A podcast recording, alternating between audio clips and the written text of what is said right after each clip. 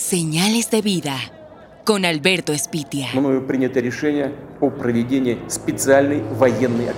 Era la madrugada del 24 de febrero del 2022. Vladimir Putin, presidente de Rusia, anunciaba una operación militar.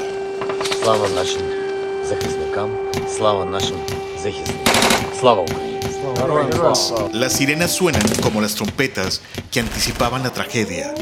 El presidente de Ucrania, Volodymyr Zelensky, le pide a su país defender la independencia. Es la guerra entre Rusia y Ucrania que llega a las puertas de Kiev, intentando ingresar al hogar de una mujer que apaga la luz, que deja todo oscuro mientras habla para evitar ser el blanco. Me llamo Natasha Yushenko, vivo afuera de Kiev, a unos 15 kilómetros, en una ciudad que se llama Gostomel. Yo soy gerente de exportaciones en una empresa ucraniana que me dedico a exportar piezas para camiones a América Latina. Yo soy la madre de dos hijos. Se llama, la mayor se llama Victoria, tiene 12 años, y el menor se llama Víctor, tiene 7 años vivimos una vida normal y corriente. Los niños eh, estudiaban en la escuela yo hacía mis cosas tanto de madre como de mujer, como de un gerente profesional. Y no esperábamos que nos iba a pasar lo que está pasando ahora. El ruido ensordecedor de las aspas de varios helicópteros se unen en la sinfonía del combate. Se escucha el silbido de un misil y el traqueteo de una ráfaga de disparos. Se está orquestando la marcha de la muerte. Relampaguea el horizonte con las explosiones. Y hay un nuevo color en el espacio aéreo. Aquí hace cuatro días que no se pregunta cómo estás, ni se saluda con buenos días porque el día no es bueno y en vez de saludarnos, hacemos una pregunta de si estás vivo. Estos cuatro días son mis peores días en la vida. Yo, con mis hijos y mi marido, anteayer tuve que huir de mi ciudad natal para que mis hijos no vean el cielo de, de color naranja, para que mis hijos no escuchen el sonido de explosión, los sonidos de disparos y para que no vean helicópteros rusos. Cansada por las noches interminables de desvelo, con el dolor de las respuestas a las preguntas de sus hijos, furtivamente se aleja de la ciudad, pero no está huyendo, tan solo protege su familia de la incertidumbre. Ah, la mayor ya lo entiende todo, porque ve la televisión, usa Facebook, Instagram, o sea, lo lee todo y lo entiende. El menor también lo entiende, pero a él es el único que, a quien puedo mentir. Y cuando escucha el sonido de batalla, le digo que son fuerzas armadas ucranianas que nos protegen, que tenemos que estar escondidos, esperar y que pronto se va a acabar.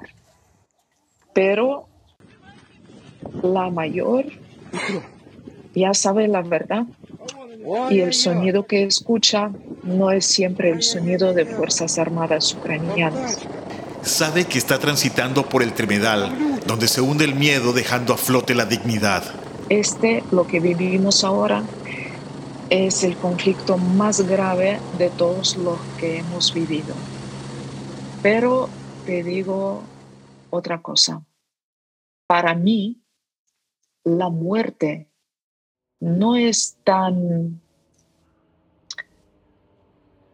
No me da miedo tanto la muerte como despertarme con pasaporte ruso.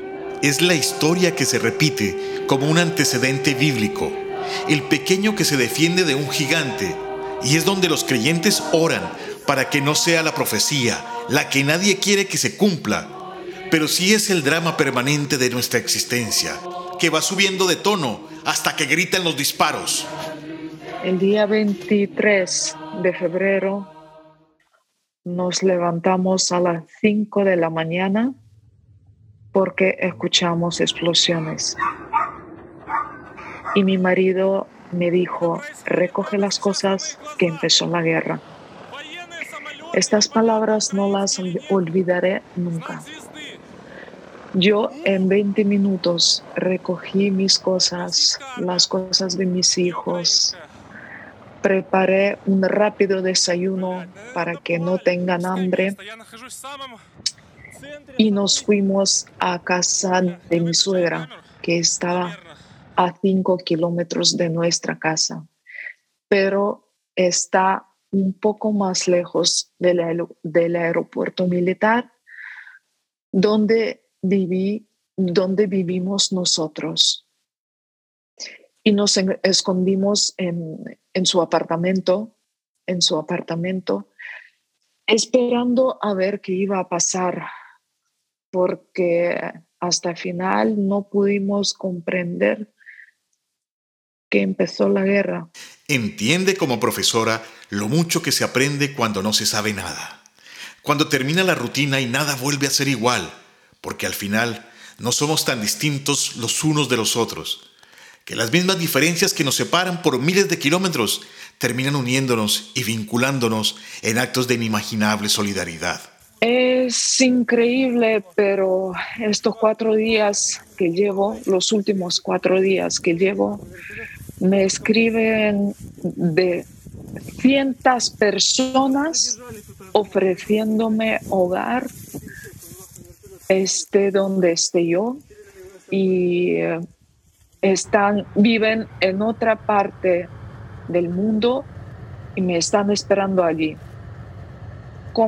me, me proponen compartir su casa, compartir su hogar y así ayudar tanto a mis hijos como a mi familia en total. Y así se va entretejiendo cada frase que pronuncia con un fluido español. Allí se siente su nacionalismo, su valentía y su determinación, con una fuerza emocional que accidentalmente la convirtió en una fuente testimonial de muchos medios de comunicación hispanohablantes. Ah, siempre me ha gustado bailar salsa. Salsa, merengue, bachata.